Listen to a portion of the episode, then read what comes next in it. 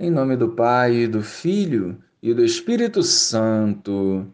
Amém. Bom dia, Jesus. Um coração manso, humilde e solícito à vontade do Pai é o que hoje nós vos pedimos.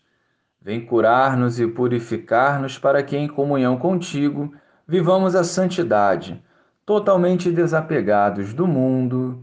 Amém. Naquele tempo, João disse a Jesus: Mestre, vimos um homem expulsar demônios em teu nome, mas nós o proibimos, porque ele não nos segue.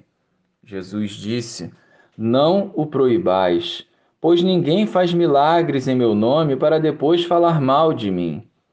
Quem não é contra nós é a nosso favor.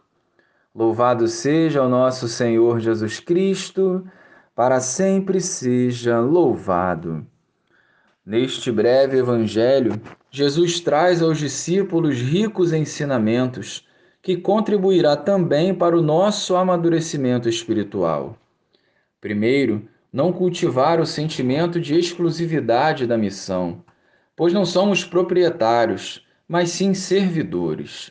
Segundo, cultivar a humildade que nos faz reconhecer que o outro, com os seus dons, também vive a vontade de Deus.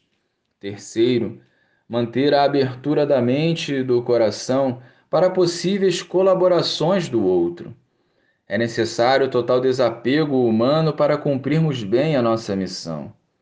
Os ensinamentos de Jesus devem ser vividos por nós para alcançarmos a plenitude da vida e da nossa missão se alegrando com o sim de cada um e incentivando o outro a perseverar igualmente no caminho.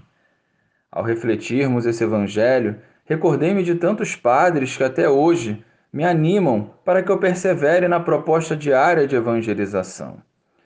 Somente tendo Deus como prioridade, compreenderemos a dimensão desse Evangelho. Glória ao Pai, ao Filho e ao Espírito Santo como era no princípio, agora e sempre. Amém.